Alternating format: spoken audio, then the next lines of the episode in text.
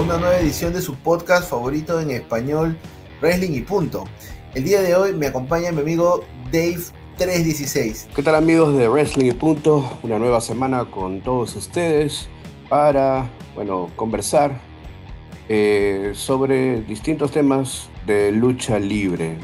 Y bueno, esta semana tenemos un tema bastante interesante para todos ustedes, ¿no? Con JF pues hemos decidido hablar un poco ¿no? sobre los campeones de WCW y de WWE.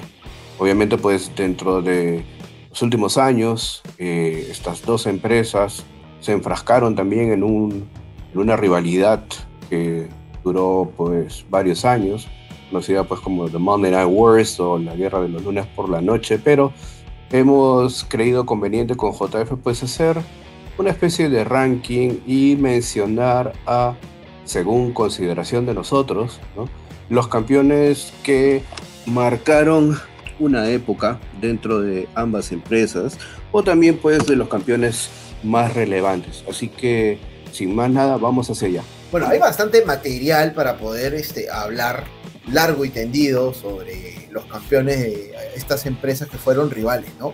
Bueno, y dentro de eh, los campeones de los cuales pues vamos a hablar, vamos a empezar con los campeones de WCW, ¿no? The World Championship uh, Wrestling. Eh, para nadie es un secreto pues que eh, WCW, ¿no? se crea a partir de la fusión o la unión pues que existía de la NWA o la National Wrestling Alliance, ¿no? y eh, el campeonato en sí de WCW, llamado pues WCW World Heavyweight eh, Championship, ¿no? tuvo su existencia desde 1991 hasta el año 2001 eh, propiamente. ¿no? A lo largo de este, digamos, el nombre de, de, de como tal, ¿no? tuvo pues eh, varios campeones, pero yo quería pues mencionar a uno en particular que si bien es cierto pues tuvo eh, un ah, par de, reinados, ¿no? Fue bastante importante para lo que vendría ya como el World Championship, ¿no? Wrestling o el campeonato de WCW. Estoy hablando pues de Big Bang Vader, ¿no? Eh, todos ustedes conocen pues a Vader, esta figura de eh, WWF en su momento en los 90, pero hay que recordar pues que su nombre real es Leon Allen White, nacido el 14 de mayo de 1955, se desarrolló también como eh, jugador de fútbol americano, ¿no? Eh, a, a, lo largo de su carrera participó pues en compañías como New Japan Pro Wrestling, obviamente pues WCW, WWF y también en Old Japan uh, Pro Wrestling ¿no? durante los años 90 y 2000. ¿no? Eh, Vader eh, se le conoce también como uno de los más grandes super heavyweights o pesos pesados de eh, la lucha libre. el primer campeonato de Vader en WCW llega el 12 de julio de 1992 en eh, The Great American Bash, en donde pues derrota a Sting para coronarse así pues campeón de WCW, ¿no? Y posteriormente perdería el título, eh, bueno, debido pues a, a, una lesión de Sting, quien estaba eh, pactado pues a tener una revancha con Vader, ¿no? sin embargo, eh, eh, dentro de, pues, de, esta, de este sorteo, ¿no? Sting fue puesto como contendiente número uno, sin embargo, pues Ron Simmons ganó este sorteo y con ganar este sorteo, Ron Simmons pues se convertiría posteriormente pues en el campeón. Y eh, Vader recuperaría su título el 30 de diciembre de 1992 en un house show en, en Baltimore, Maryland. Estos dos reinados de Vader eh, significaron mucho para el cimiento de lo que vendría después, con un tercer título. El tercer título de Vader obtenido pues el 17 de marzo de 1993, pero en Irlanda, en Dublín para ser más exacto. Durante este reinado, pues en septiembre de 1993, WCW ah, dejó ¿no? la NWA y creó una subsidiaria ficticia ¿no? llamada pues, WCW International. A Ric Flair, quien había regresado a WCW y ganó el campeonato de la NWF, fue reconocido como el campeón inaugural de WCW International. Eh, y bueno, este último reinado de Vader, obviamente, pues eh, llegaría a su final con este eh, eh, la victoria de Ric Flair, ¿no? El 27 de diciembre del 93. Pero, como ya dije, pues estos reinados de Vader marcaron mucho para lo que vendría luego con World Championship Wrestling o con WCW.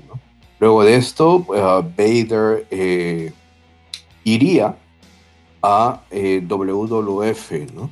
para pues también seguir construyendo su carrera. Y bueno ya en los noventas todo el mundo sabe pues qué es lo que sucedió con Vader en su estadía en eh, WWF pero siempre se le considera pues a Vader entre los pesos pesados no de eh, WWF pero no muchos conocen esta estadía que eh, Big Bang Vader tuvo en WCW y obviamente pues con estos tres campeonatos en WCW el hombre si lo subías a la tercera cuerda, volaba.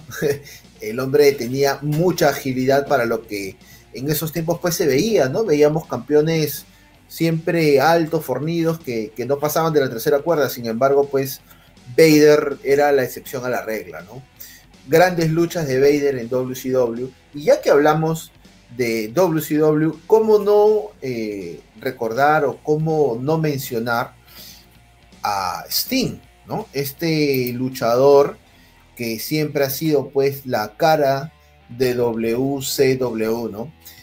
Steve Borden, nacido pues un 20 de marzo de 1959 en Nebraska, se hizo un lugar en la lucha libre desde muy joven. En el año de 1986 eh, tenía como nombre Flash, como nombre luchístico Flash, con tan solo 26 años. ¿no? Y hacía pareja pues con un joven Ultimate Warrior, ¿no? Eh, que era Jim Justice Helwig. Ellos eh, eran parte de una empresa llamada la Universal Wrestling Federation. Empezaron a hacer equipos y estos dos ex físicos culturistas empezaron pues a hacerse un nombre en los territorios en los Estados Unidos, exactamente pues en el sur. Al abandonar, eh, bueno, Jim Helwig la empresa, le dejó el camino libre para que Flash tomara un nuevo rumbo y por ende un nuevo nombre. Este nombre pues sería Sting. Ya en 1987, Jim Crockett y su National Wrestling Alliance compraron la UWF y Dusty Rhodes vio mucho potencial en esta joven superestrella.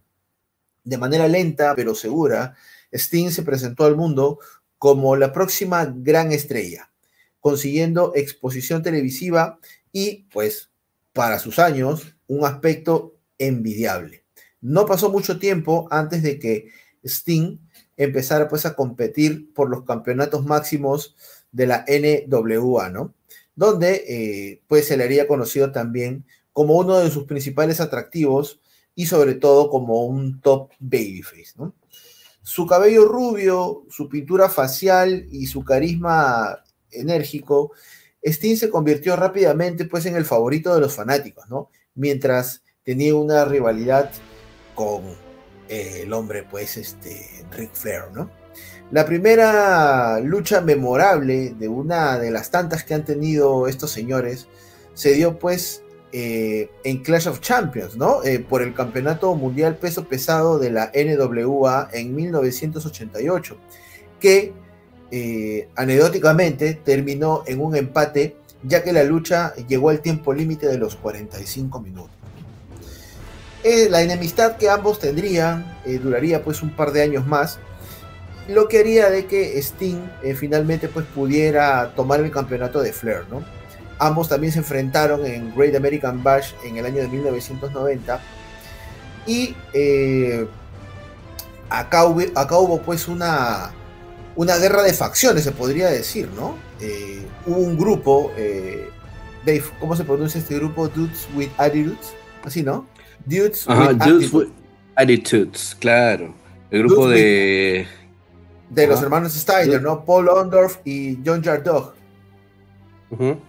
Que eh, estaban pues también enfeudados con los cuatro caballeros, ¿no? Entonces Sting pudo derrotar a Ric Flair pues para llevarse este campeonato. Este sería el primer paso pues de Sting eh, eh, en WCW, ¿no? Pero lo que la gente recuerda, lo que la gente pues de los 90 recuerda es siempre este personaje eh, más orientado a esta película pues que hubo, ¿no? Esta película que era El Cuervo. un Sting con pintura negra, un Sting con el cabello este, ya, perdón, pintura blanca y el cabello negro, llevando pues el símbolo del, escorpión. Este símbolo que lo, hizo muy famoso en este feudo que duró casi un año entre Sting y la nueva orden mundial, donde teníamos eh, a Sting siempre persiguiendo a, los miembros de la nueva orden mundial hasta que llegó la fecha de Starke, ¿no? Donde en un final controversial, Sting logra capturar nuevamente el campeonato peso pesado de, WCW ante, ante Hulk Hogan, ¿no? una, una lucha pues controversial porque dicen, bueno, ya lo hemos conversado en muchos podcasts, David, que, que Hulk Hogan pues no, no quería perder esa noche ante Sting y bueno, pues no. Ah, si agregamos a la ecuación a Bret Hitman Hart, que hizo sonar la campana, que dijo que no iba a permitir que esto vuelva a ocurrir, teníamos pues un Sting victorioso, ¿no? Pero mucho color blanco y negro, pues de alguna u otra manera eh, corría la ambigüedad, ¿no? Porque Sting en algún momento pudo haber sido del NWO. Entonces se distanció de estos colores para poder ponerse el rojo y el negro, para poder ser parte pues de la jauría, ¿no? Eh, feudos pues con DDP, con Goldberg y lógicamente, como no recordar Dave, esta última lucha que ya lo, conversamos en un podcast con el señor Fow, que era este, con respecto, perdón, contigo, contigo, perdón, este, en el último Nitro, ¿no? En el popular Night of Champions, eh, donde Sting y Ric Flair tendrían pues esta última lucha, ¿no?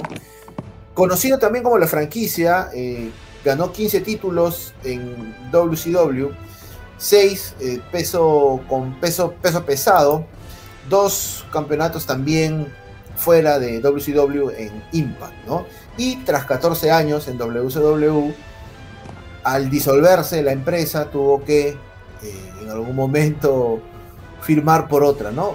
Cayó en TNA apoyando al, producto nuevo que nacía como Total No Stop Action y luego de muchos años llegaría pues a la WWF ¿no? en el 2014 Sting sería conocido como el mejor luchador que jamás peleó en la WWE y llegó a la, a la federación o a la WWE para poder tener un feudo pues, con Triple H. Y lo más cercano que pudo tener a un campeonato mundial fue esta lucha contra este, Seth Rollins en Night of Champions del 2015, donde pues se retiró de los encordados por, por el incidente que ya sabemos. Hablar de Sting, podríamos dedicar un podcast entero, pero ha sido un gran campeón de WCW. Sí, claro, el gran Steve Borden, que tanto le dio pues a, a la empresa, ¿no? WCW en su momento, y que eh, si hay que hablar de esa compañía, obviamente no puedes dejar de mencionar pues a, Sting, ¿no? Por todo eh, lo que hizo, eh, dentro de la compañía y por todo lo que representó también, ¿no? Porque era asegurado.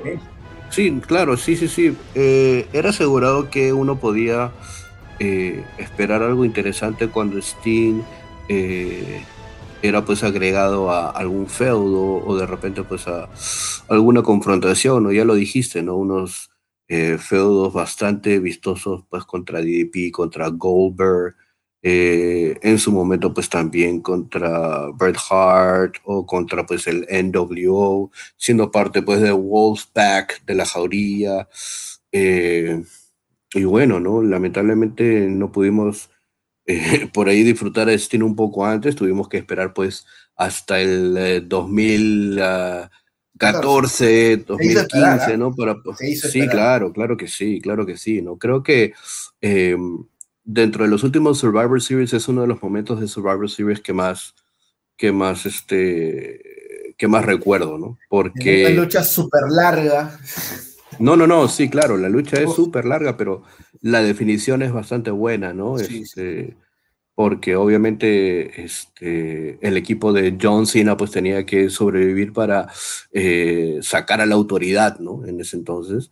Eh, muchos recuerdan ese ángulo, pero yo recuerdo pues el, debut de Steen en, ese momento, ¿no?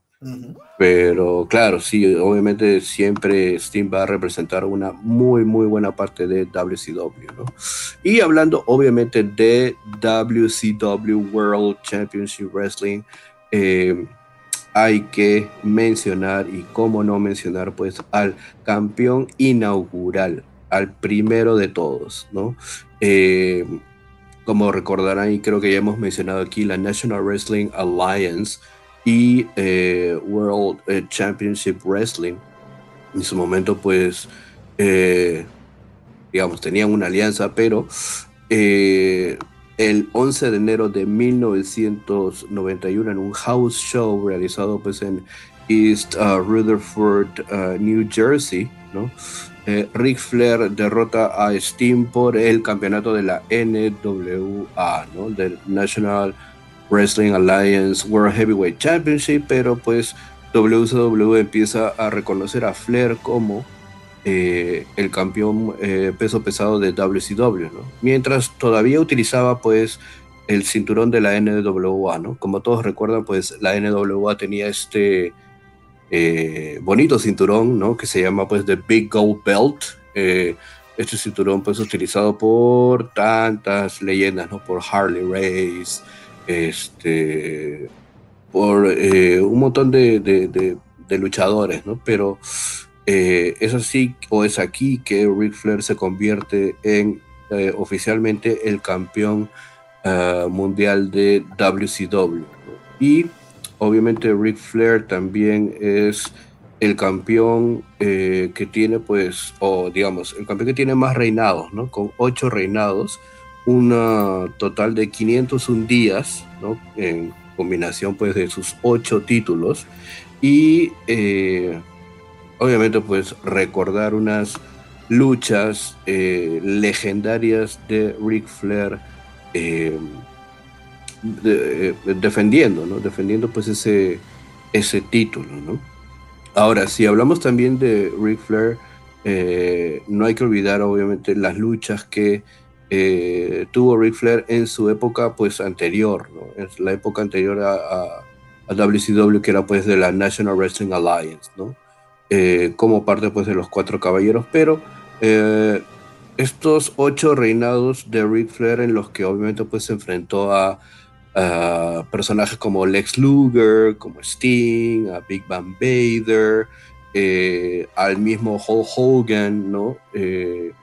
De quien obviamente pues pierde el título, ¿no? Eh, eh, el 17 de julio del 94, Hulk Hogan eh, en Basha the Beach se corona campeón de WCW, derrotando pues justamente a Ric Flair.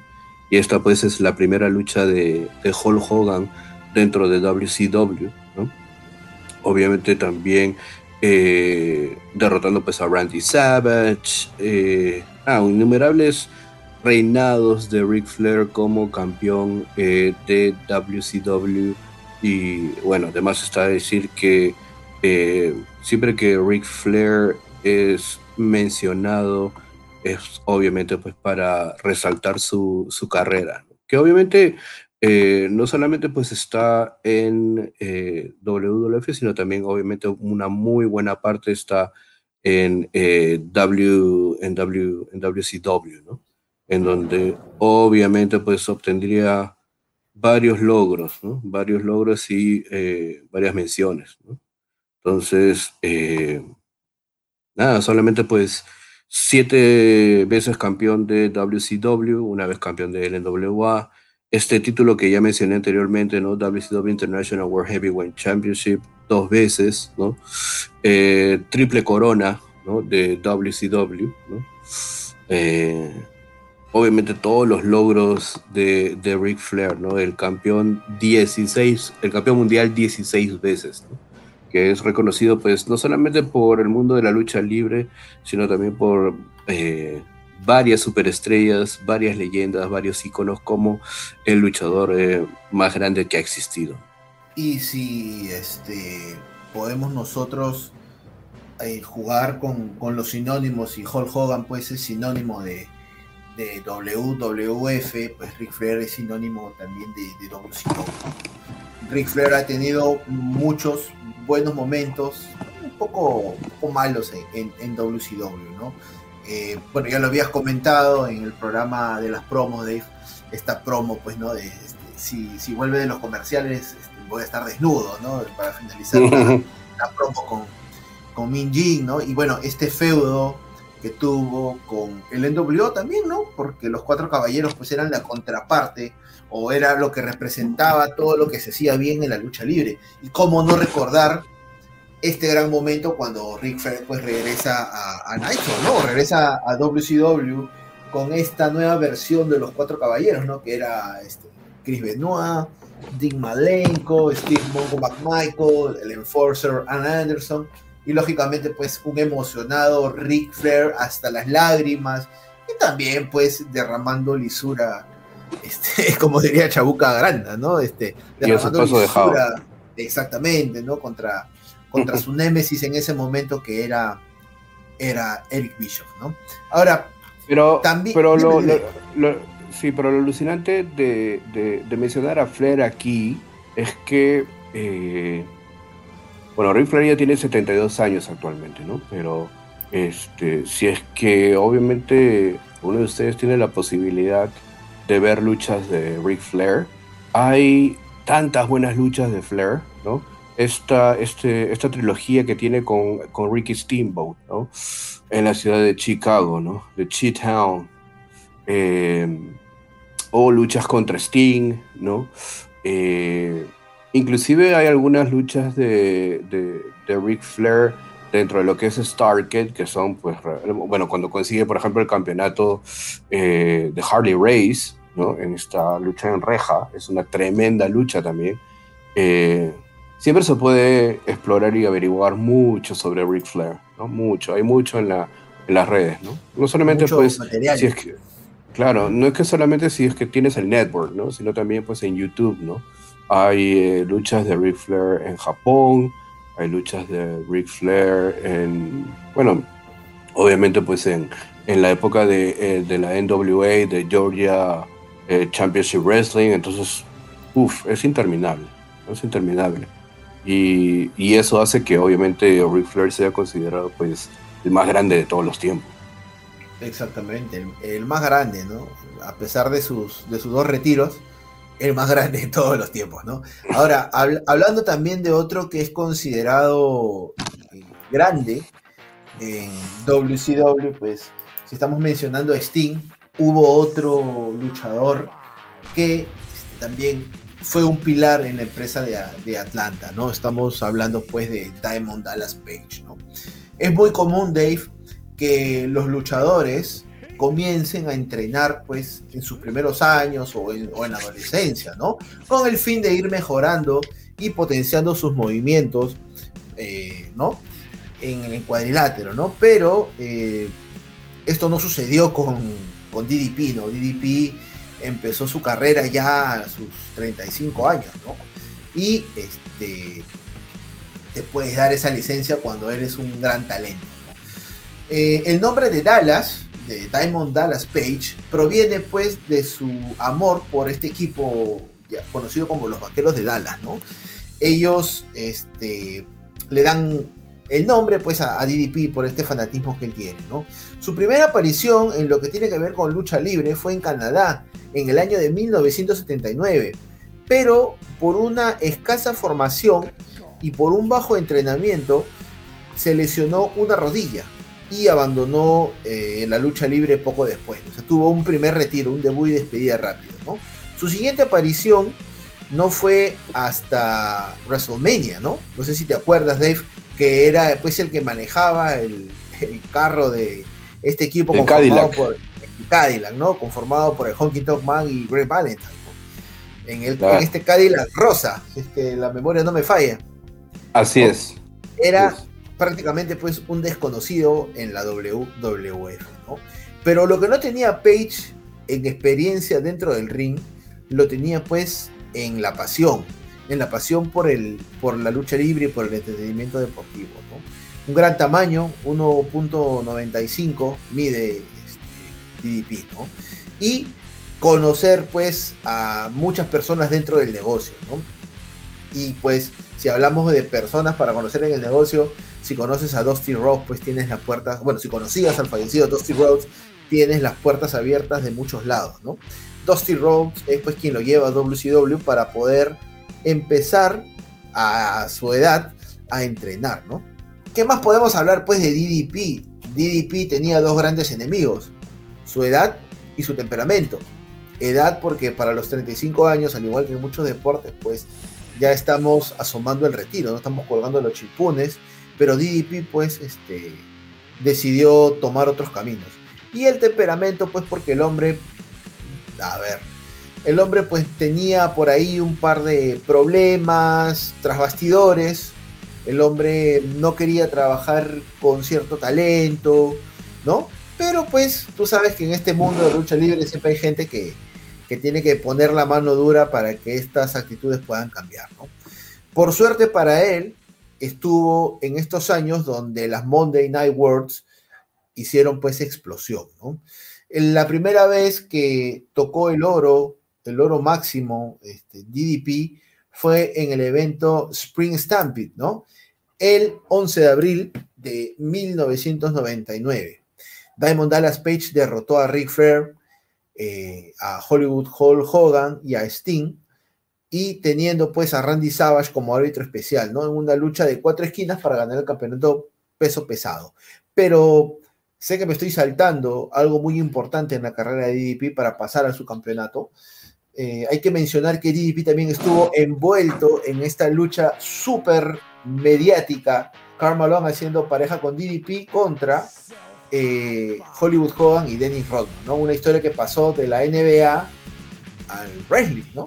Que recordar que también este, en ese momento se enfrentaban el equipo de Dennis Rodman contra el equipo de Karl Malone en las finales de la NBA, ¿no? Y tuvimos pues esta lucha en parejas, que es una lucha pues para, para el mero trámite y para la historia, ¿no? Para la anécdota, pero fue, una, fue un buen ángulo porque puso la lucha libre también en boca de todos, ¿no? En boca de otros deportes y sobre todo en otros medios, ¿no? Luego también pues tras el cierre de, WCW en el año 2001 había que seguir pagando las facturas y llegó también a la WWF siendo pues el recordado acosador de la ex esposa, bueno en ese momento era la esposa oficial de Mark Calloway más conocido como el Undertaker, ¿no? Hizo su debut en un programa de, Raw eh, saliendo pues con la música del Undertaker, saliendo con con la moto del Undertaker y, revelando pues su identidad. Eh, un largo camino para Dallas Page, que fue la primera persona en eh, demostrar que a pesar de los años podía uno meterse a los cuadriláteros. Nuevamente lo digo, ¿no? A los 35 años uno puede tener cierta maduración en lo que está haciendo y si es en el deporte, pues mucho más, ¿no? Eventualmente también Dallas Page tendría tres reinados como campeón eh, mundial peso pesado, ¿no? De WCW. Y el último, pues, este, antes de que la empresa fuera vendida a la WWE, se encontró en medio de una polémica, ¿no? Ya que fue derrotado, pues, por el actor David Arquette, que no tenía, pues, ningún background luchístico, ¿no? Cerramos así un capítulo en, en WCW, pero, este actualmente DDP pues tiene este programa de DDP Yoga que ha ayudado a muchísimas personas. Y si hablamos de DDP Yoga pues hay que recomendar el, especial que lo pueden ver en Amazon Prime. Este, o por ahí buscárselo a algún lado, que es la resurrección de Jake the Snake Roberts. DDP ayudó al mil por ciento a poder recuperar a Jake Snake Roberts y también pues a Scott Hall con todos sus problemas y todos sus demonios. Hay que recordar siempre al campeón, pero sobre todo pues a este gran campeón de la vida que ayuda a otros seres humanos a, a poder este, eliminar estos demonios. ¿no? Así es, bang. claro, tremendo, tremendo, tremendo, tremenda figura de la lucha libre, ¿no? Diamond Dallas Page, que como ya mencionaste, ¿no? No solamente pues un tremendo campeón en WCW, sino también pues dentro de la, del mundo de la, de la lucha libre, ¿no? Y mira tú que este DDP también ha dejado marca y huella en otros hombres, ¿no? Caso de, caso de Goldberg, ¿no? Hemos visto muchas, muchas veces este, este amor, esta amistad este, que se profesan estos dos seres humanos, eh, pero sobre todo, pues, Goldberg, ¿no? Goldberg tiene muy buenos recuerdos de, de DDP, ¿no? Goldberg, el imbatible de, WCW, era, pues, un luchador eh, que actualmente pues ya, ya creo que está retirado, ya creo que ya Goldberg no se va a volver a subir al ring, pero pues inició también en WCW, ¿no? Durante esta cruenta pelea televisiva por los ratings en, las Monday Night Wars nuevamente, eh, WWF y WCW querían siempre traer un nuevo público, ¿no? Y eh, qué mejor que presentar una cara nueva, ¿no? Una cara que pueda ser reconocida por la juventud, por aquellas personas pues que ven el negocio de la lucha libre, ¿no? Goldberg, un hombre este, bien fornido, se podría decir, con un look impresionante, una salida espectacular con los fuegos artificiales, ¿no? Eh, no hablaba, porque Goldberg en sus inicios no hablaba, y este, hay que ser sinceros también, sin que se ofendan los fans de Goldberg, pues muy limitado en el ring, ¿no? No necesitaba Goldberg este, más que toda esta, esta publicidad que le dio WCW para poder triunfar, ¿no? William Scott Goldberg, nacido el 27 de diciembre de 1966, se hizo también un lugar en la World Championship Wrestling, ¿no? Eh, aproximadamente pues en el año de 1996 Goldberg se enroló en WCW y tuvo un paso pues agigantado, ¿no? Para poder llegar a la cima, ¿no? Eh, se recordará pues esta racha de 173 victorias consecutivas, ¿no? Estas 173 victorias que ya lo ha dicho en un especial, este, ya se han dicho muchas veces en entrevistas que no se sabe a ciencia cierta pues si han sido 173 y de repente han sido mucho menos, o quizás un poco más, ¿no? Eh, esta racha que lo llevó a conquistar y a derrotar a Raven eh, por el campeonato de los Estados Unidos y, como no recordar, su primer campeonato mundial en este WCW Nitro desde Georgia Dome, donde primero tiene que derrotar a Scott Hall eh, para que pueda enfrentarse en el main event a Hulk Hogan, ¿no?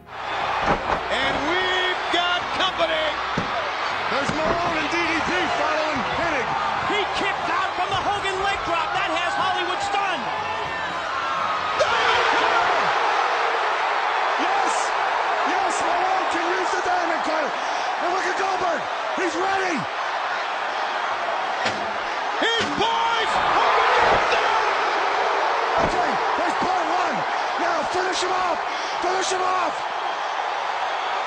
He's calling for it. This is it. This is it. Your career's on the line here. Do it. Do it.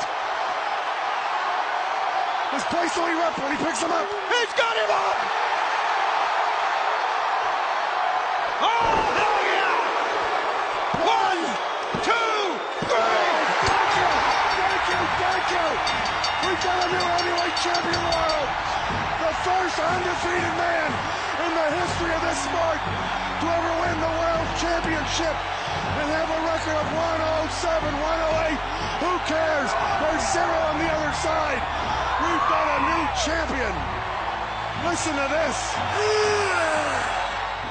Una lucha donde, este, sinceramente, con toda pues, la política de Hulk Hogan, yo no esperaba que, este, que pudiera Goldberg derrotarlo de manera limpia, ¿no? Pues a Hogan, ¿no? Y, fue lo que hizo, ¿no? Luego, pues se sabría que Hogan cedería este, un poco porque él quería ser el primero en derrotar a, a Goldberg, ¿no? O sea, no, no daba una sin pedir otra. Entonces, teníamos a Goldberg ganando en su ciudad natal el campeonato peso pesado, ¿no? Luego, pues, vendría la otra gran controversia, ¿no? Si estamos construyendo a un hombre con una racha de 172 victorias, o perdón, 173, ¿por qué no darle la 174, ¿no? Y que retenga el título. Y que la persona que lo derrote, pues sea alguien que realmente necesite tener este, a ver, esta, este título, se podría decir, de haber derrotado pues a Goldberg, ¿no? Eh, tuvimos esta lucha en Starcade, donde Kevin Nash, gracias a la interferencia de, su amigo Scott Hall, eh, logra derrotar a Goldberg tras aplicar pues el Jackknife Powerbomb, ¿no? Goldberg luego pues este tendría ya un paso más corto en WCW, incluso un buqueo innecesario de Vince Russo lo hizo ser este, villano, ya no teníamos al Goldberg pues este, que estaba del lado de la compañía de Ted Al cerrar la WCW, eh, Goldberg este, estuvo prácticamente un año sin luchar, pero recibiendo pues el cheque, ¿no? Este cheque que era su arreglo y de varios otros luchadores con la misma empresa de Ted Turner, ¿no? no con la WCW, sino con el mismo, con el mismo empresario. ¿no?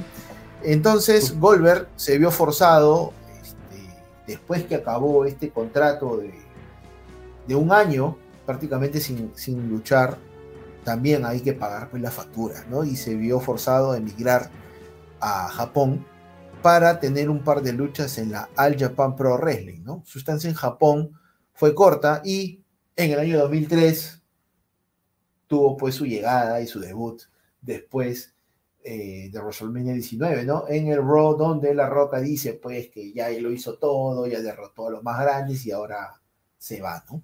¿Y qué era lo próximo para La Roca? Pues sonaba la música de Goldberg y Goldberg hacía su debut en la compañía de Vince, ¿no? WCW eh, también, sinónimo pues de, Bill Goldberg.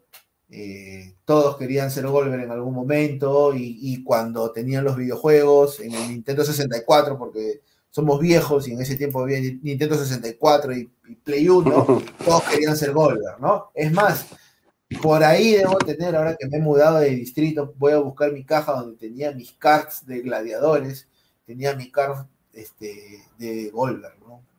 Pero, mm. ¿cómo no, cómo no este, mencionar a Goldberg en esta compañía, ¿no? En esta, en esta WCW que, que lamentablemente ya no se encuentra. Hubiese sido bonito otro cierre para WCW, pero bueno, eso ya el tiempo lo dirá, pero no podíamos dejar fuera de este ranking pues a, a Bill Goldberg, ¿no? Tuvo, o sea, es decir, yo creo que hubiera sido, a mí, creo que ya lo hemos dicho antes, ¿no? No hubo muchas cosas en cuanto a innovación en WCW. O sea, figuras eh, que surjan ¿no? de, la nada, ¿no? Y creo que eh, solamente WCW tuvo una figura que hizo, que construyó, que fabricó, que trabajó, eh, y eso fue Goldberg, ¿no? Pero lamentablemente. También la mató. Sí, sí, sí, obviamente, y que también mató, ¿no? Y obviamente no supo, ya no supo qué hacer con él lamentablemente eh, si Goldberg hubiera sido mejor utilizado o en todo caso si la franquicia se hubiera eh, centrado un poco más en él, yo creo que de repente también hubiera sido una contraparte a lo que hizo Stone Cold en el otro lado, ¿no? Pero bueno, lamentablemente eso pasa cuando tomas malas decisiones. A un corto plazo no ves eh, las consecuencias, pero ¿no? A largo plazo te termina pues pasando factura y eso fue lo que pasó, Pero hay que reconocer que la fórmula de Goldberg era eh, de mucho impacto pero sencilla, ¿no? Mm. El hombre sale de su camerino con seguridad, fuegos artificiales, escupe, patea, eh, eh, lanza Jackhammer, un, dos, tres y se acabó, ¿no? y la gente quería, no, y la gente quería ver eso. Claro. La gente quería ver eso. Goldberg destrozando a alguien. partiendo pues este, partiendo a alguien entonces ah, y, esa fórmula era memorables ¿ah? O sea hay Jackhammers el que le aplica a Hogan para ganar el título es uno. El otro verlo a, Paul White al Big Show de cabeza al gigante esa es otra. Sí claro verlo a Bam Bigelow igual o sea. Sí sí sí sí sí. Sí hay muy muy muy buenos Jackhammers ¿no? muy vistosos y Ojo, no estamos hablando de luchas, ¿ah? estamos hablando de Jack Hammers. estamos hablando de no, Sí, sí, no, no, no, no, Ese es otro tema aparte. No, no, no hay, no hay, no hay. No hay. Así es bien sencillo, corto, no hay, no hay. Listo. Y bueno, ya que hemos mencionado pues a varios campeones eh, de WCW, empezamos pues a, a mencionar a la otra orilla. Y en la otra orilla pues se encuentra la WWF, ¿no? Actualmente pues la WWE, pero yo quería pues mencionar quizás pues el campeón eh, más representativo en la época dorada de la compañía, ¿no? De WWF. No me he equivocado, pues antes la compañía, la compañía pues del papá de Vince se llamaba pues Worldwide Wrestling uh, Federation y eh, la World Wide Wrestling Federation tiene pues inicio en los años 60, cuando el papá de Vince eh, manejaba esta, eh, esta, esta compañía, esta empresa, ¿no? Bajo también pues ya posteriormente creada pues como Capital Wrestling Federation o Capital Wrestling, una cosa así, pero el primer, el primer, primer, primer campeón de WWF, de la World Wide Wrestling Federation, es obviamente pues eh, Buddy Rogers, ¿no? Buddy Rogers que es conocido también como el primer eh, Nature Boy, El primer Nature Boy obviamente no es Ric Flair, es eh, Buddy Rogers. Y el 17 de mayo de 1963, este caballero se corona campeón, de origen ah, italiano, origen italiano, nacido el 6 de octubre de 1935 en Pizzoferato, Italia, eh, luego eh, de, digamos, de, hacer una carrera en los años, a finales de los años 50, ¿no? llega pues a través de la NWA eh, a la World White uh, Wrestling Federation y eh, luego de una lesión de su primer campeón, ¿no? de Nature Boy uh, Body Rogers, ¿no?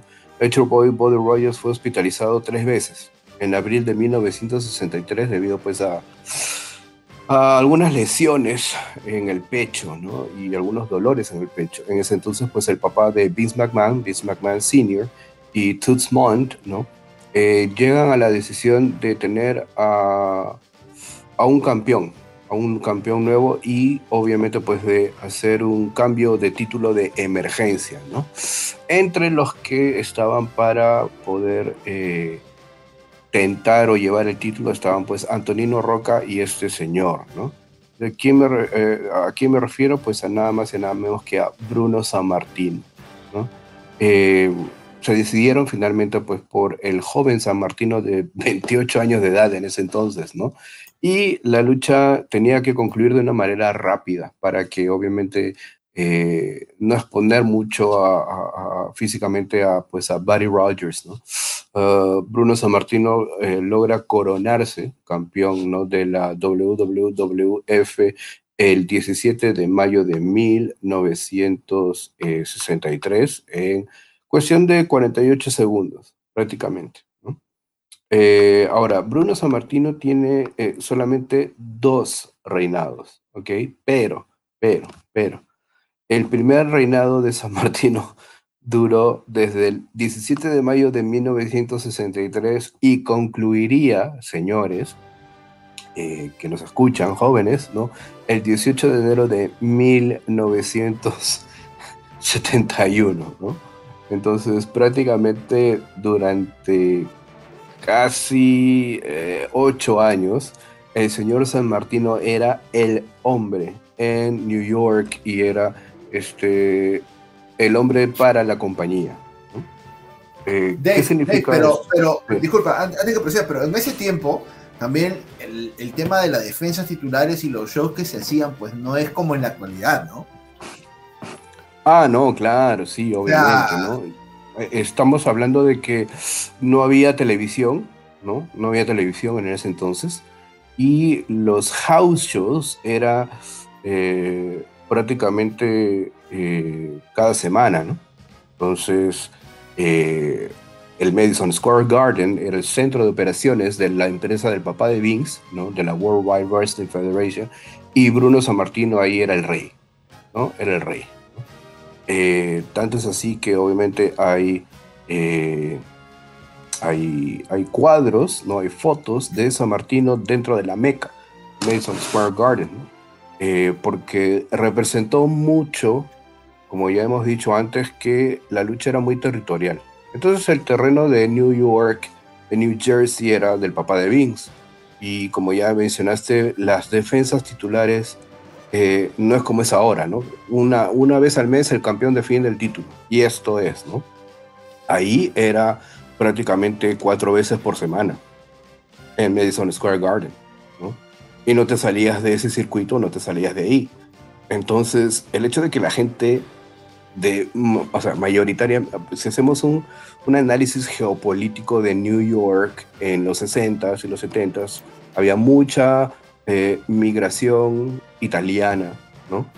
Había, este, obviamente, migración de todos lados, porque New York, pues, es una ciudad muy cosmopolita, pero todos los italianos, la gente de migración de origen italiano, pues iba al Madison Square Garden, a la Meca, pues a ver a, a su héroe, ¿no? Bruno Sammartino defender eh, el título, ¿no?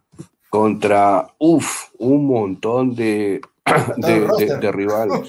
No, no, no, sí, claro, o sea, podías ver este, no sé, Gorilla Monsoon contra Bruno Sammartino, podía ver, podías de repente otro día ver Bruno Sammartino haciendo pareja pues este con Tony Marino o de repente Bruno Sammartino contra Iván Kolov o Bruno, Bruno Sammartino contra Sean Stasiak y así, ¿no? Entonces, este era muy, muy, muy recurrente ese tipo de espectáculos cuatro veces por o cinco veces por semana en Madison Square Garden, ¿no? Y Bruno Sammartino, obviamente, pues era el plato fuerte, ¿no? Y lo fue durante esos siete años y y un poquito más, ¿no? En los que duró su primer reinado.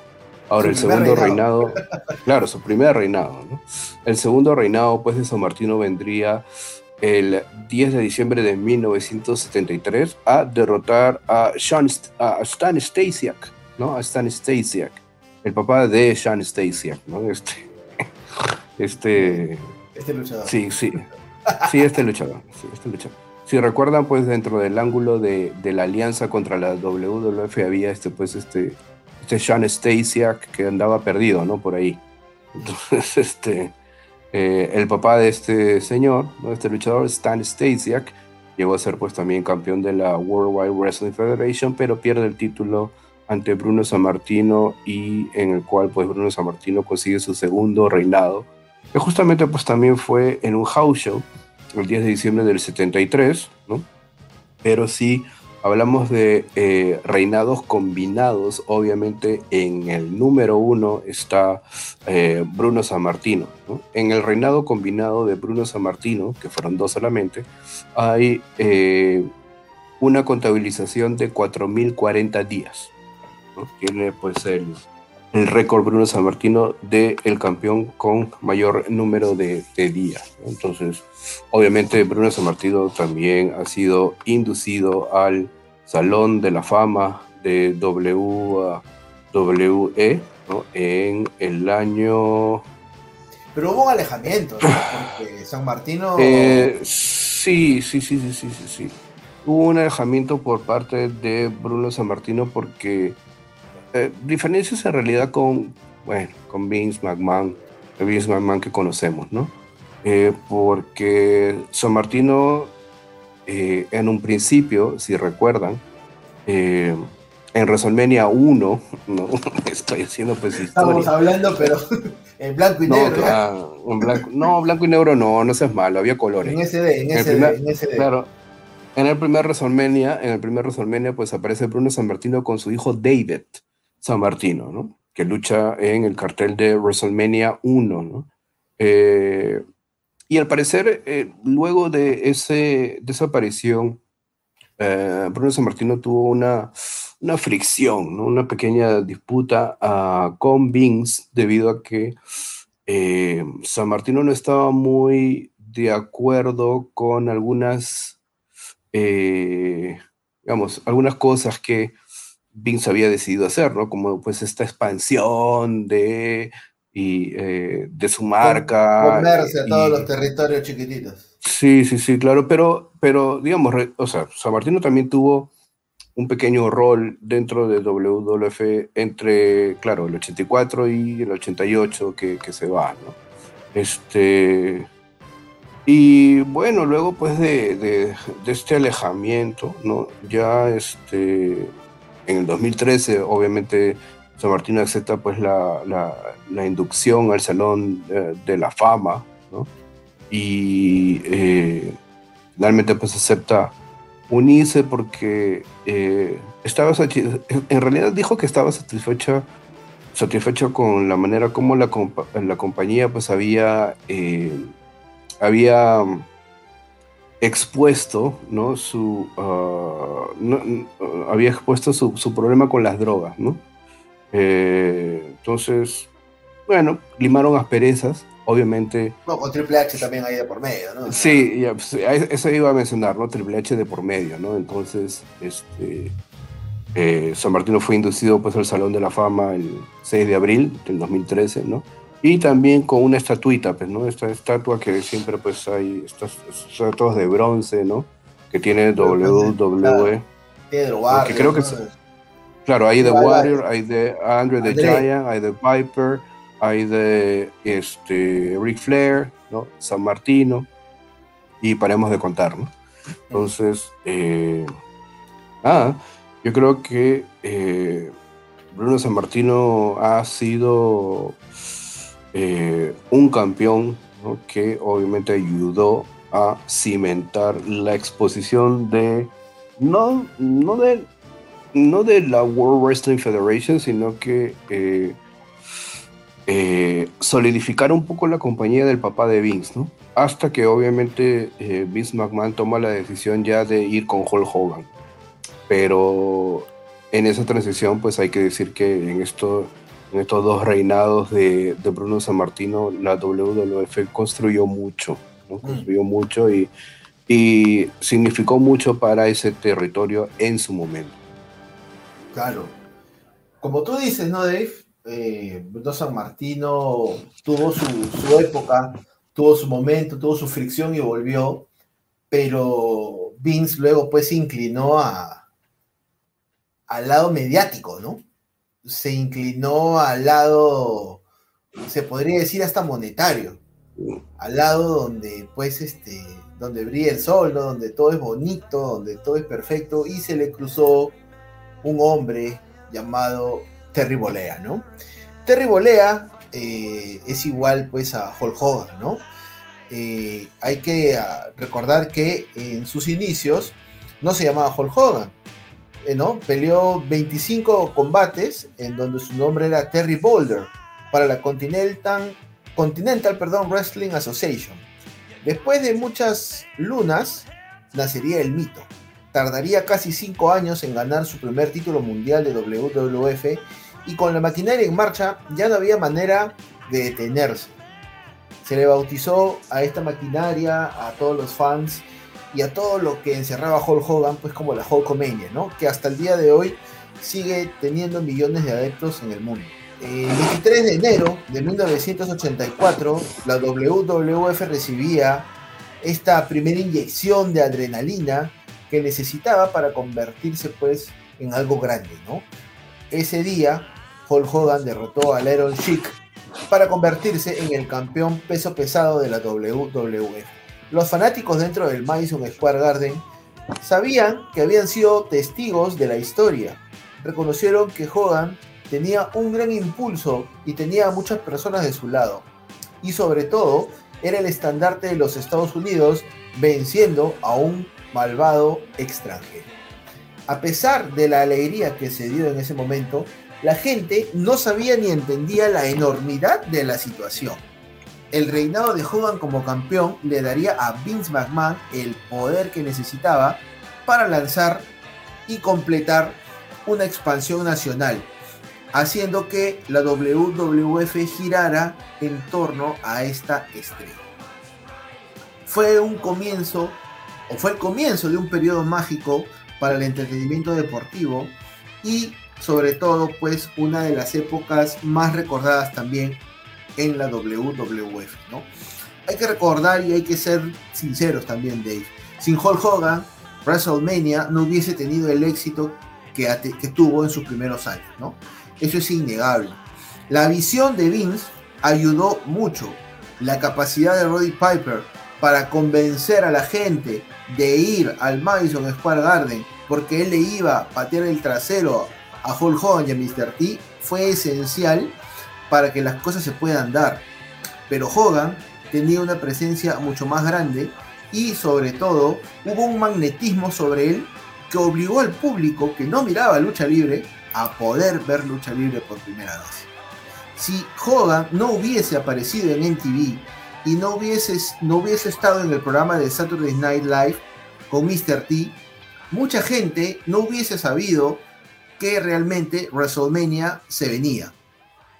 De repente uno puede haber visto, puede haber visto un comercial, de repente alguna publicidad en el diario, pero estas cosas que hizo Hulk Hogan ayudaron a que WrestleMania fuera el fenómeno que es hoy en día.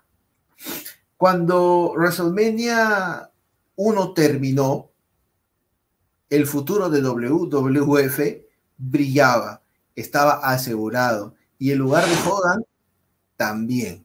Un lugar que le daría buenos momentos y otros momentos también pues para el olvido, ¿no? Estos momentos que son para el olvido son cuando pues este, Hogan empieza a mirar a otros lados, ¿no? Y no me refiero a WCW, me refiero a mirar a otros horizontes que son las películas, ¿no? Ya Hogan también pensando en, en un retiro, quizás en un futuro, no arriesgarse mucho, empezamos a grabar películas y pues abandonó la empresa muchas veces y se tomó muchos, muchos periodos para poder concluir la grabación de varias, ¿no? Estas películas, pues, este, Capitán, o perdón, este, su, ¿cómo es esta, esta película de él que él hace de un comando? Ya que se me fue, la tenía en la cabeza. Suburban Commando. Suburban Commando, ¿no? Luego también este, No Holds Barred, esta película de acción. La primera, la primera película que se hace. Claro, la primera película que se hace. Eh, eh, o que es hecha por la productora de WWF en ese entonces, ¿no? Eh, no Holds Barred del año 69, nos recordamos que Hogan pierde el título, ¿no? Para ir a, ir a hacer pues esta, esta película, ¿no? Y, pero bueno, la aparición de Hogan en, en el fin empieza pues recuerda con Rocky 3, ¿no? Mm. En el año de 1982, donde pues personifica a este luchador o el campeón de lucha, ¿no?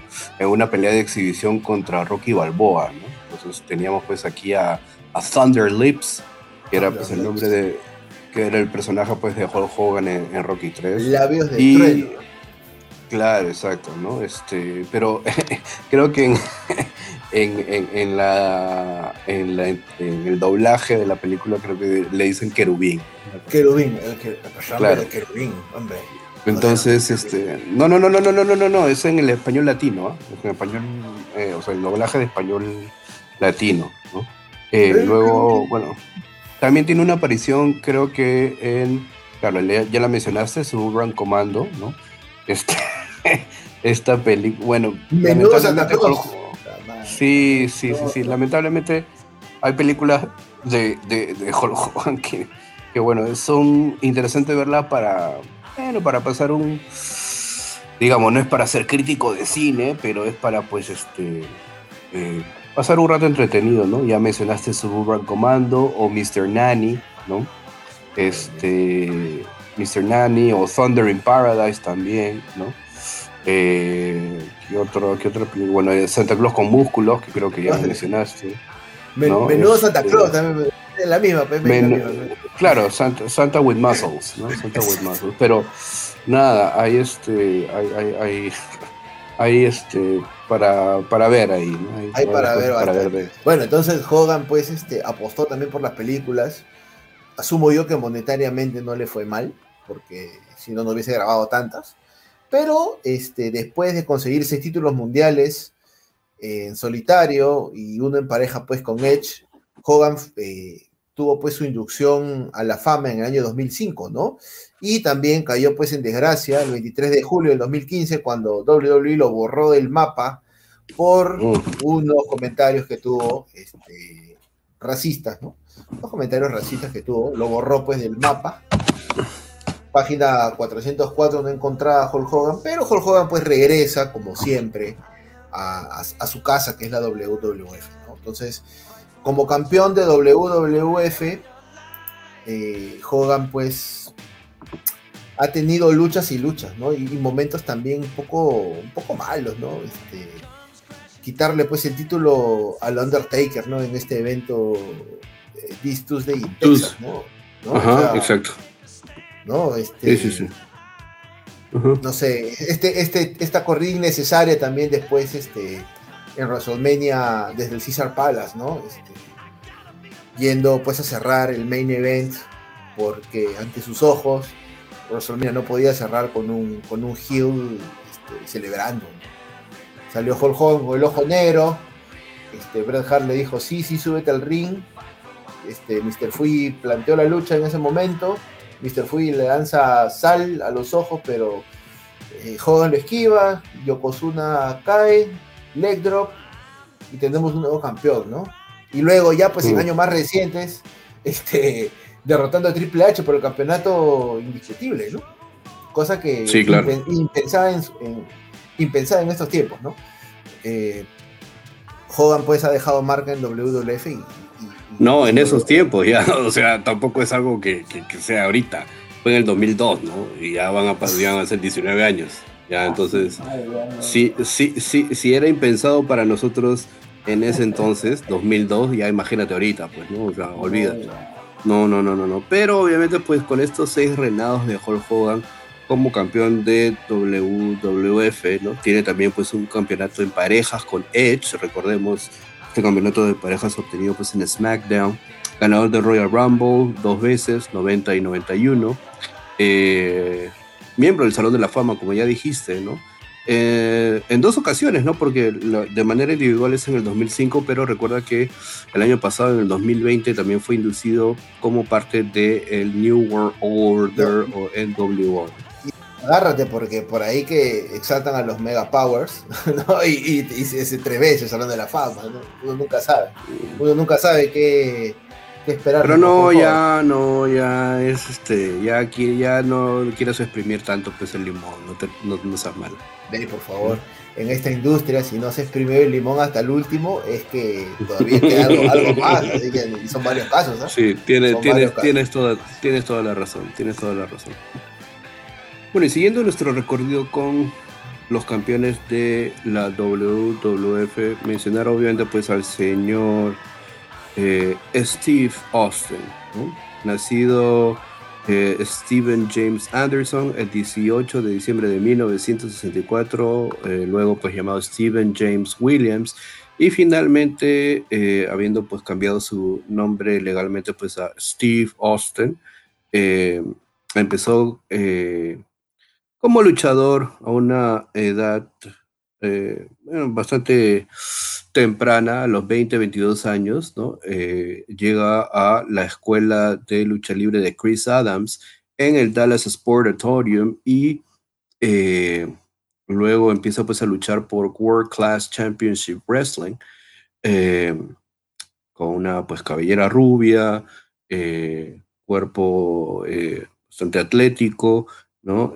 buen desempeño en el ring, va a luchar su primera lucha en WCCW contra Frogman LeBlanc Y bueno, le pagaron este 40 dólares por, esa lucha.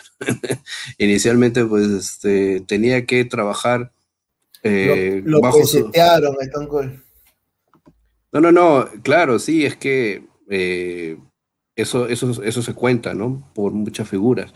Antes tenías que eh, pagar tu derecho de piso, ¿no? Entonces, ah, si es que empezabas pues a luchar en algún territorio, en ese entonces eso era lo que te pagaban, ¿no? No era este, que ya tienes un contrato y vas a luchar para mí, no, no, no, no, no. O sea, ibas de un territorio a otro y de repente empezando pues a llenar ciertos espacios y eso era más o menos lo que te pagaban por una lucha, ¿no? Eh, luego de eso, eh, bueno, empieza pues a luchar con su nombre real, Steve Austin, ¿no? Y eh, durante ese tiempo empieza pues a luchar entre Continental Wrestling Association, ¿no? Y la United States Wrestling Association, ¿no? Eh, en un momento dado, eh, quien era pues el booker eh, en ese entonces era pues Dutch Mantel, ¿no? Dutch Mantel que si es que no lo ubican, Jack Swagger en su momento en WWF tuvo un manager, ¿no? Y este manager se llamaba Seb Colton. ¿no? Y este eh, manager, ¿no? Con estos bigotes eh, bastante pronunciados, ¿no? es este Dutchman. Claro, es, eh, ya bueno. Es este... ¿Por qué siempre tienes que meter... el, sucio, el sucio. ¿Por qué tienes que meterle cochinadas acá en nuestro podcast? Ya. Este, y bueno, Dutch Mantel es quien le dice, ¿no? Este, ¿Cuál es tu nombre, muchacho? Mi nombre es Steve Austin. No, no puedes llamarte Steve Austin porque... Eh, oh, perdón, no puedes llamarte Steve Williams porque ya hay aquí un Doctor Death, Steve Williams, y no puedes llamarte así. Eh, ya, te doy 10 minutos para que se te ocurra un nombre y regreso y me dices cuál es tu nombre. Eh, el joven, pues Steve Williams no sabía, no se le, no se le ocurría nada, ¿no? Entonces regresa Dutch Mantel y le dice, ya, ¿cuál es tu nombre? Eh, no sé, no se me ha ocurrido nada. ¿De dónde eres? De Texas. Ya, eres Steve Austin, se acabó. y, lo bautizó así, ¿no? Con ese nombre Steve Austin. Y bueno, ya este, para cortar un poco, este, pasaría pues por WCW, en donde sería parte eh, de este grupo, ¿no? The Dangerous Alliance, empezaría pues a luchar también en parejas con Brian Pillman, formando esta gran pareja, The Hollywood Blondes, que se convertirían eventualmente pues en campeones en pareja en WCW. Eh, Luego pues sería despedido por Eric Bischoff, ¿no? Luego de un tour en Japón, en donde pues el joven Steve Austin se fuerce pues el tríceps y eh, sería pues dejado ir por Eric Bishop, despedido. Luego pasaría pues a ECW, en donde eh, Paul Heyman le daría pues la libertad para poder expresarse y decir todo lo que sentía con respecto a cómo había sido tratado en eh, WCW y luego eh, sería firmado a finales de 1995 por WWF y se le daría el moniker o el personaje de el Ringmaster y los servicios de manejador de Ted DiBiase. Sin embargo, pues Steve Austin eh, no sentía que era el Ringmaster, era un personaje en el cual eh, se sentía muy, muy, muy... Eh, no era él. Encajara, no, encajara, no encajaba en el Ringmaster. Sí, no encajaba con el Ringmaster. Finalmente, luego de hablar con Binks y decirle, oye Binks, yo no soy el Ringmaster, y Binks le dice, ¿quién eres? No sé quién soy, pero dame un tiempo. Y bueno, viendo pues unos documentales ¿no? en HBO, llega a ver este documental sobre este asesino serial, ¿no? Eh, Richard Koklinski. Richard Koklinski era un asesino serial, ¿no? Eh, frío, calculador, ¿no? Mataba gente como si pues mataba moscas. Eh, y esa historia, ¿no? La historia de este tipo frío, sin misericordia, rudo, ¿no? Le, abrió la cabeza, ¿no? Y le, hizo plantear un personaje rudo, un personaje así. Luego de comunicar su idea, ¿no? A los miembros creativos de WWF le dieron un montón de nombres, luego de haber explicado el concepto. Iceman, Iceman Dagger, Frogman Frog, eh, Fritzbone no sé qué, entonces le dieron varios nombres que ninguno le sonaba, ninguno le gustaba. Entonces, eh, en un momento dado, está con su esposa de ese entonces en Inglaterra y su esposa le había hecho una taza de té. Y eh, bueno, su esposa le dice, bebe el té antes de que se ponga frío como la piedra. Drink your tea before it gets stone cold. Y su esposa le dice, ese es tu nombre, Stone Cold Steve Austin. Y bueno, Steve Austin eh, sonrió un poco, ¿ah? pero bueno, ahí había nacido pues el, el nombre, ¿no?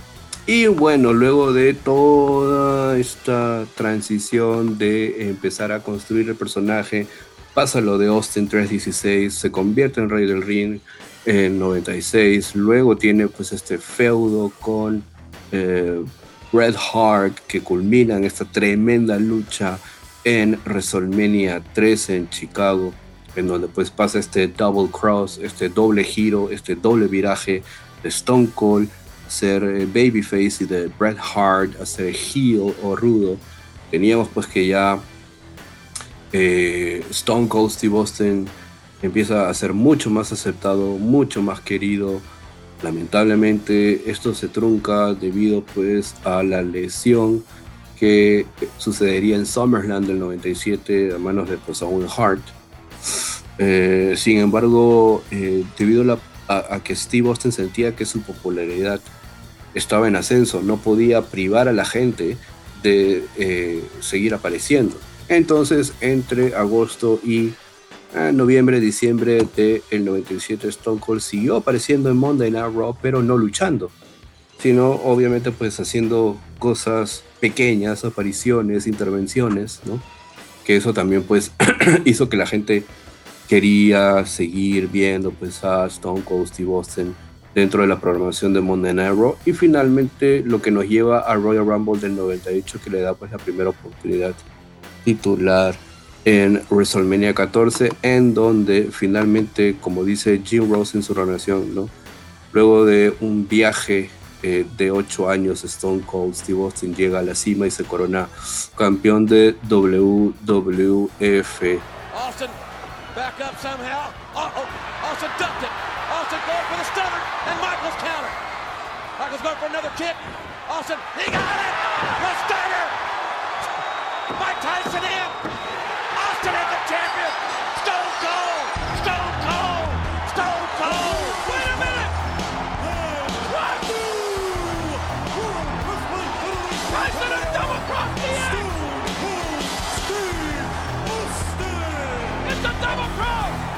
Y bueno, es así como luego de eh, obtener su oportunidad titular, llega el primer título en WrestleMania 14 en 1998 y lo que seguiría ah, luego de eso serían cinco eh, reinados más, cinco reinados más. Entonces, obviamente que Stone Cold Steve Austin como campeón le significó mucho a la compañía. Eh, porque eh, obviamente dentro del Monday Night uh, War, esta guerra del lunes por la noche contra WCW, ¿no? Stone Cold Steve Austin significó eh, el ascenso, el camino hacia la tierra prometida para WWF, lo cual marcó también el éxito de la era actitud y obviamente eh, con ello conseguiría pues también arrastrar dentro de eso a otras figuras que también se hicieron dentro de esta época, como La Roca, como The Generation X, The Nation of Domination, eh, El Undertaker, ¿no? Y tantas otras figuras que formaron parte de, de esta era. Entonces, por eso yo creo que obviamente Stone Cold Steve Austin debe estar considerado pues dentro de los campeones más relevantes e importantes de la WWF. Stone Cold, pues Dave, tu luchador favorito, no sé cuántos polos tendrás de Stone Cold, cuántos muñecos tendrás de Stone Cold, cuántas revistas tendrás de Stone Cold, no sé si por ahí tienes un tatuaje de Stone Cold, pero... No, no, no, no, no, no, no llegó a ese extremo, no llegó a ese extremo. No llegó a ese extremo. Ya, pero bueno, Stone Cold pues una carrera eh, en WWF insignia de la era actitud, el hombre que tampoco abandonó a Vince McMahon, que le ayudó a poder derrotar a la competencia. Otro hombre también que de alguna manera sobrellevó esta, esta pesada mochila, pues fue el chico rompecorazones, ¿no? Shawn Michaels, uno de los hombres más importantes en la historia de WWF, eh, ha estado presente pues desde 1988 y sin lugar a dudas es una leyenda, ¿no? Shawn Michaels fue el primer Grand Slam Champion y obtuvo múltiples títulos durante toda su carrera que abarca aproximadamente dos décadas. Shawn Michaels ha sido uno de los hombres que ayudaron a construir esta base para que la Federación Mundial de Lucha no sucumbiera, no sucumbiera, perdón, ante los millones y millones de dólares y los contratos pues que ofrecía WCW en su momento. Hay que recordar que en la guerra de los lunes por la noche siempre teníamos luchadores que aparecían una semana en Raw y luego aparecían en Nitro. Parte de estos luchadores fueron pues Razor Ramón y Diesel, ¿no? En este incidente que, tuvo lugar pues en el Madison Square Garden donde se rompe públicamente el kayfabe y se procede pues a una despedida amistosa entre rudos y técnicos despidiendo pues eh, a Razor Ramón y a Diesel que se iban y que tenían su última lucha en WWF para ir a WCW. ¿no? Eh, Shawn Michaels fue una de las personas que no, que no, que no dudó en quedarse en WWF, a pesar de, como, como yo lo había dicho, ¿no? de estos contratos exorbitantes que se daban en, Atlanta. ¿no? Eh, junto a Triple H se podría decir que Shawn es uno de los hombres más comprometidos y que mejor ha tratado eh, su desempeño en el ring, ¿no? Y sobre todo actualmente tras bastidores en la compañía, ¿no? Eh, hay que recordar que actualmente Shawn Michaels es productor pues, de la marca amarilla NXT. ¿no? Conocido también como Mr. WrestleMania, Shawn Michaels es sin lugar a dudas uno de los mejores intérpretes que jamás haya pisado un ring en la WWE, ¿no? Oponentes pues en la vitrina de los inmortales como el Undertaker, Ric Flair, Bret Hart, Curando, Stone Cold, Jericho, incluso pues Vince McMahon. Pero eh, esto pues, ya que estamos hablando de los campeones de WWF, eh, Shawn Michaels tuvo pues un corto intento en el año de 1995 para poder destronar a Diesel sin embargo, eh, no lo pudo hacer y consiguió una oportunidad para eh, ganar el campeonato prácticamente un año después. Eh, Shawn Michaels ganó su segundo combate Royal Rumble y el premio fue la oportunidad para poder enfrentar al campeón de la WWF en el evento WrestleMania. Esta lucha recordada de lucha del hombre de hierro de más de 60 minutos, una lucha que termina empate en el tiempo reglamentario con el gol de oro, ¿no? o el pin de oro, donde el primero que hace el pin pues se lleva la victoria después de un switch en music. Shawn Michaels cubre al campeón Bret Hart y se lleva el título, ¿no? con una narración del momento pues precisa de Vince McMahon, ¿no? donde el sueño del niño se hizo realidad. Un momento que va a quedar siempre eh, en la historia de, la lucha libre y sobre todo pues en los clips que siempre se muestran de WrestleMania, ¿no? El WrestleMania pues el lugar donde los sueños se hacen realidad, ¿no? Em, gran lucha de Shawn en, en WrestleMania y luego vendría pues la época de conocer a, a Shawn Michaels en su otra faceta, ¿no? En la faceta DX, en esta faceta controversial, en esta faceta donde teníamos un Shawn Michaels que no era muy lejano de lo que se veía en televisión a lo que realmente él pasaba. Un Shawn Michaels que tenía una vida muy criolla, por decirlo de alguna manera, eh, enfrascado pues en una lucha constante con sus demonios y derrotado muchas veces por el alcohol, por el exceso de las sustancias prohibidas. Eh, Shawn Michaels es líder, o fue líder de, D-Generation X, y eh, ayudó, como ya lo había mencionado, a que WWF mostrara un producto distinto con el tema de la era actitud. Uno de los primeros pincelazos de la primera, bueno, de la era actitud también se dio pues con Shawn Michaels. ¿no? Luego Shawn Michaels eh, se retiraría de los, de los encordados por una lesión en la espalda. Su última lucha pues fue, eh, ya lo mencionaste, contra Stone Cold en WrestleMania. Y eh, una lucha que se produce en, perdón, una lesión que se produce en el evento Royal Rumble cuando el Undertaker lo lanza por encima pues, de la tercera cuerda y para evitar caer sobre, sobre el casket, Shawn Michaels gira de mala manera la espalda pues, y, se lesiona. Luego volvería, volvería este, para enfeudarse con su amigo Triple H en uno de los regresos más emotivos en la historia de la compañía y ganaría pues en Elimination Chamber de ese mismo año, ganaría pues el campeonato peso pesado. Retiraría a Flair, sería retirado también por el Undertaker en otra edición de WrestleMania y saldría del retiro en un evento pues en, el Medio Oriente para ser pareja con Shawn Michaels y enfrentarse a los hermanos de la destrucción. Una salida innecesaria, una salida que no vale la pena recordar. Yo prefiero quedarme con el Shawn Michaels este, perdiendo WrestleMania contra el Taker.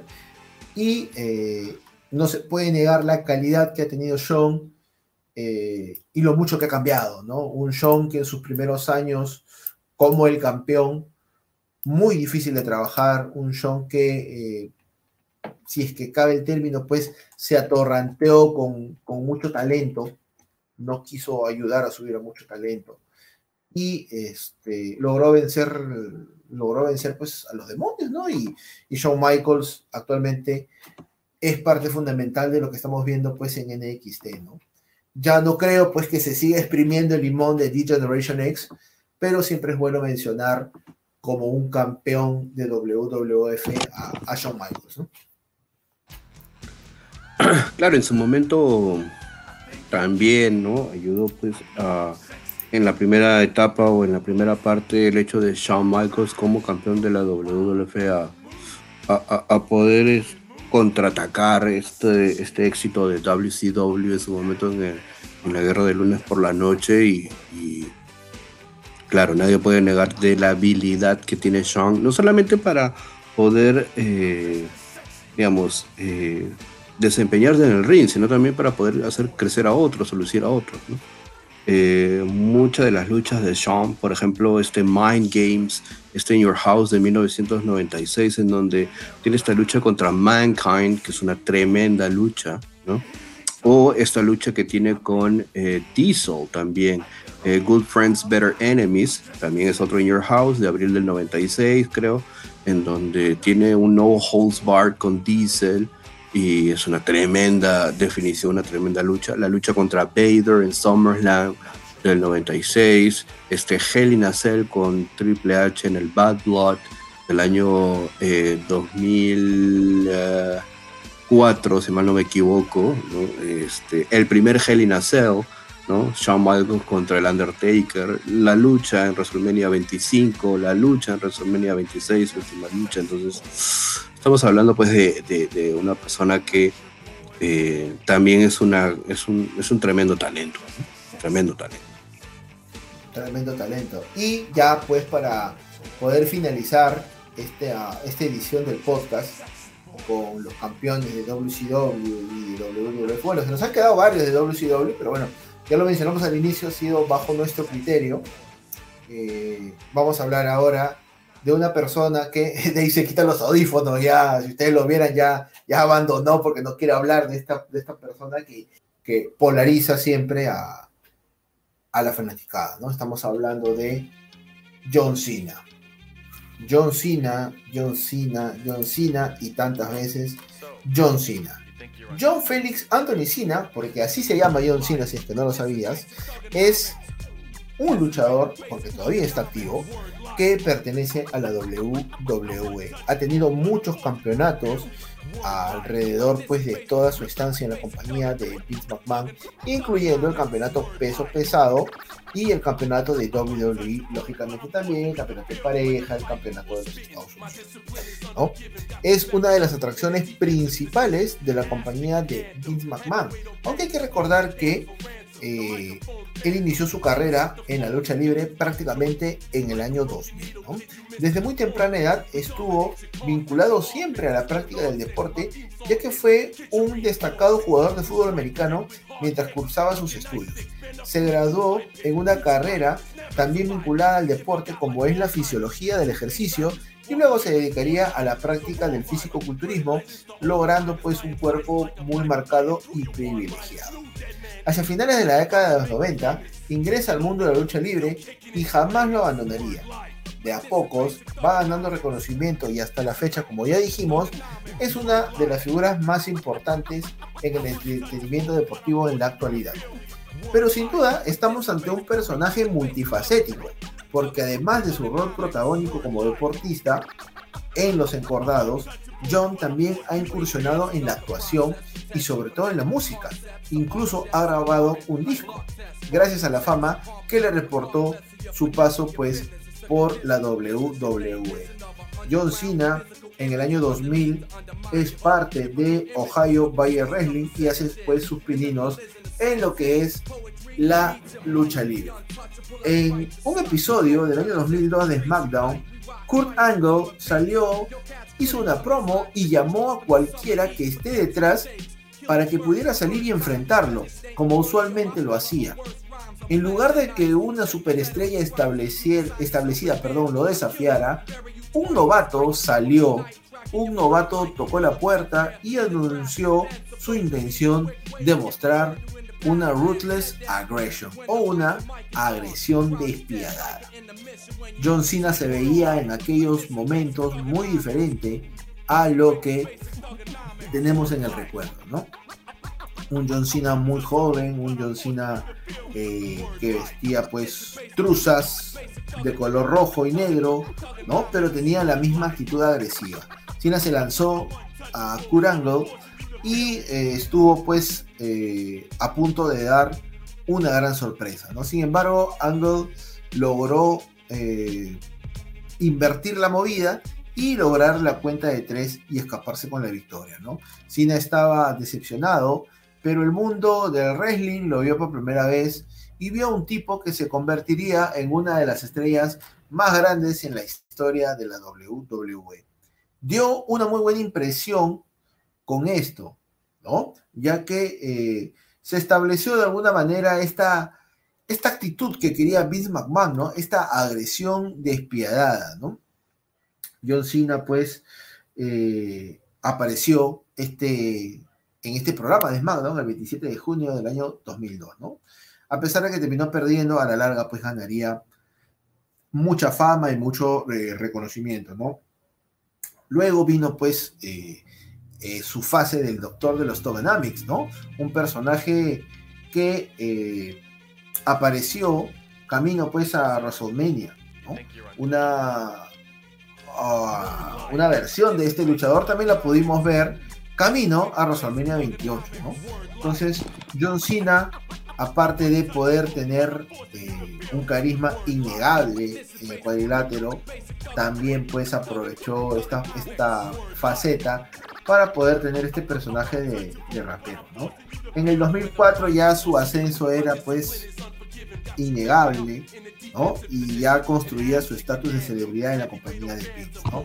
Vince eh, perdón, ganó el campeonato de los Estados Unidos ante el Big Show de WrestleMania 20 y para WrestleMania 21 ya eh, lucharía por el campeonato de la WWE al destronar a JBL en, eh, en este recordado WrestleMania va a Hollywood, ¿no?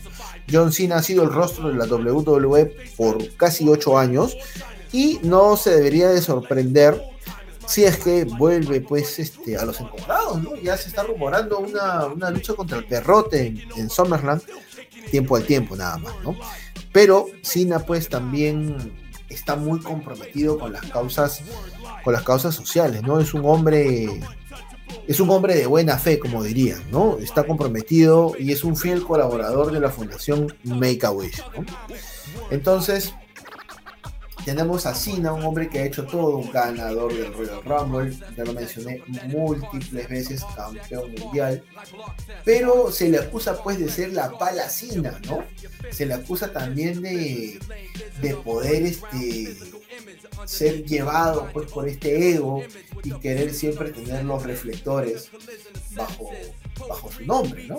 Pero no se puede negar que John Cena ha vendido muchos tickets alrededor del mundo, muchas camisetas y sobre todo pues este, tiene un lugar en la historia de la compañía de Vince. Sí, la verdad es que yo eh, no voy a comentar mucho porque primero que este no es de mi, o sea, a ver, no es santo de tu devoción. es que no es que no sea santo de mi devoción, pero puedo reconocerle algunas cosas como que es un trabajador comprometido, dedicado, eh, es el primero en llegar, el último en irse, en su momento este, comandaba pues ese locker room o esos camerinos, eh, y es la figura por la cual la compañía apostó, ¿no? Eh, sin obviamente a mí gustarme este, me gustaba mucho cuando empezó con su personaje de Doctor Thugonomics y rapeaba, ¿no? Cuando era. Y rapeaba, claro, y rapeaba y tenía pues estos, estos lines o estas o estos raps y estas líneas que eran eh, con mucha rima, que tenía mucho ingenio, fresco, claro, exacto, ¿no? Este, se le notaba auténtico ahí, pero ya luego cuando hace pues la transición pasa a Raw y ya empieza pues con los colores, la, ya no, ya, o sea, ya no, a mí al menos yo no me, yo no me creí eso y ya no me gustó, pero es como dije la figura por la cual la compañía apostó y obviamente este, si te meten pues a Super Cina, ¿no? Super Cina, Super Cina, Super Cina, 3, 4, 5, 6, 7, 8 defensas titulares, nunca pierde, este, la gente en un momento se desespera, eh, Edge agarra el título, ¿no? Cena lo vuelve a recuperar, luego después este Sheamus título. Cena, sí, claro, o sea, polariza, ¿no? Es una es una figura que polariza, ¿no? Entonces hay gente que lo quiere y gente que no lo quiere. Pero si yo lo veo pues de una perspectiva eh, digamos, fría, ¿no? Es la figura por la cual la compañía apostó y este, hay gente que obviamente pues este, eh, le gusta la figura de Cena, en especial pues los niños, eso hizo pues que el, promedio de edad de personas que consumían mucho WWE haya bajado, ¿no? Sea pues de 11, 12, 13, 14 años, que ahora esos niños que en ese entonces tenían 8, 9, 10 años, caso, por ejemplo, Franquito, ya tienen 20, y no creo que, y, no creo que pues sean fanáticos de cine ahora, ¿no? Entonces, este, claro, las cosas evolucionan, cambian, ¿no? Tú y yo hemos vivido una época, los chicos que tienen 21, 22, 25 han vivido otra época, entonces en, su época es Cina, ¿no? Y bueno, hay que, hay que reconocerlo, ¿no? Porque, claro, el hombre, como tú has dicho, ha vendido tickets, merchandising, eh, es embajador de Make a Wish Foundation, ha dado muchos deseos a muchos niños que lo han querido conocer y si mal no me equivoco, pues es el, embajador que más deseos ha concedido. Entonces, eso también es loable, es admirable. Y ha sido un ejemplo también de mucha tenacidad, mucha constancia, compromiso con la compañía eh, y con lo que hace. ¿no? Y ahora su performance en el ring, sus micros, eso es otra cosa. ¿no? Pero de que, como ya dije, es la figura que la compañía eligió para llevar la compañía en estos últimos años y nada. Y nada, solamente pues queremos ya culminar con este episodio, ¿no? Espero que hayan disfrutado de un repaso pues de los grandes campeones o a nuestra consideración grandes campeones dentro de WCW y la WWE. Así que los esperamos pues para una nueva edición, ¿no? El momento que están escuchando esto, pues vamos a estar pues a tres días de un momento crucial, importante para el país. No, ¿por qué no? ¿Por qué no? No, no, me estoy acomodando el cabello. Estoy el cabello. O sea, somos fanáticos de la lucha libre, pero también, obviamente, somos este, peruanos. Entonces, eh, a conciencia, ¿no? Este, vayan pues a ejercer su derecho ciudadano y este, por favor, pues con mucha reflexión, con bastante civismo, cuídense también, eh, mantengan pues la distancia, ayuden también a las personas que lo necesiten, si es que por ahí tienen pues a alguna persona adulto mayor en su casa o qué sé yo, entonces faciliten las cosas y que, que, bueno, que Dios ilumine a nuestro querido Perú. Así es. Así es. Que, que, Dios bendiga a los Estados Unidos y también nos bendiga este, este domingo. como, siempre, dice, ¿no? Como dice Jorge ¿no? God bless America. no, pero no, Estados Unidos no metas Estados Unidos acá. No, no, no, es un decir, es un decir. No, hay que, hay que votar con conciencia. Ya depende de cada uno qué es lo que lo que pueda decidir en el momento que esté pues a la hora de emitir su voto. Luego ya vendrán las reflexiones, ya vendrán la gente que realmente quiere hacer algo por, nuestra patria y, bueno, ¿no? Luego no nos estemos lamentando, luego no nos estemos lamentando. Así que ha sido una muy buena edición, Dave. Como siempre, un gusto hablar contigo, un gusto también que las personas nos sigan escuchando y sigan apoyando este proyecto. Ya no hay nada más. Cerramos, cerramos el telón, colgamos los chimpunes, colgamos las tangas y nos escuchamos la próxima semana. Se cuidan. Bye.